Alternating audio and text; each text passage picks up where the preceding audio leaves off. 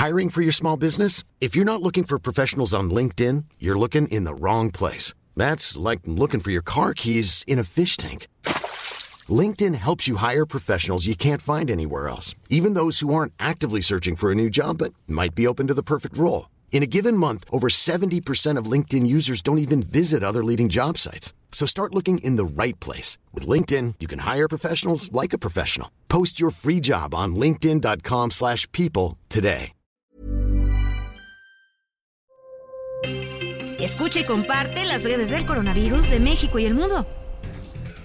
A nivel internacional, el conteo de la Universidad de Johns Hopkins de los Estados Unidos reporta este viernes 6 de mayo más de 516 millones 440 mil contagios del nuevo coronavirus y se ha alcanzado la cifra de más de 6 millones 248 mil muertes. Durante la pandemia, el gobierno del presidente Andrés Manuel López Obrador lanzó una serie de ayudas a los niños y adolescentes que quedaron en orfandad tras el fallecimiento de sus padres a causa del coronavirus. Ahora los casi 4 mil huérfanos que dejó la pandemia por COVID-19 dejaron de recibir este apoyo.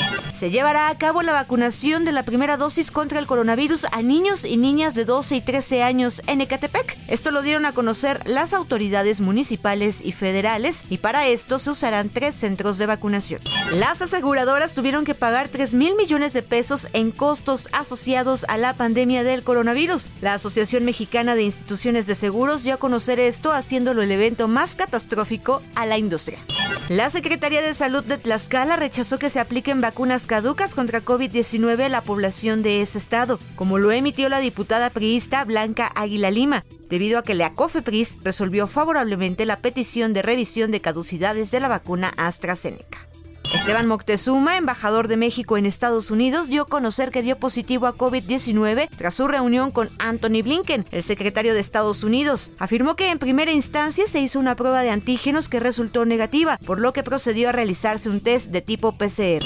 La Organización Mundial de la Salud señaló un déficit en el conteo de al menos 326 mil muertes por COVID-19 en México, pues hasta el 31 de diciembre de 2021 el organismo detectó 626 mil defunciones asociadas al virus, una cifra dos veces mayor a los 299.428 fallecidos anunciados por la Secretaría de Salud Federal. Y en entidades que mantienen el uso del cubrebocas, los casos activos de SARS-CoV-2 apenas superan los 1.500 de los más de 5.200 que se han registrado en el país durante la última quincena de abril. Chiapas es el estado que tiene menor número de contagios con 11, seguido por Guerrero y Morelos con 24 casos positivos cada uno. Para más información del coronavirus, coronavirus, visita elheraldodemexico.com.mx y nuestras redes sociales. Hi, this is Craig Robinson from Ways to Win, and support for this podcast comes from Invesco QQQ the official ETF of the NCAA. Invesco QQQ is proud to sponsor this episode and even prouder to provide access to innovation for the last 25 years. Basketball has had innovations over the years too. We're seeing the game played in new ways every day. Learn more at Invesco.com slash QQQ. Let's rethink possibility. Invesco Distributors, Inc.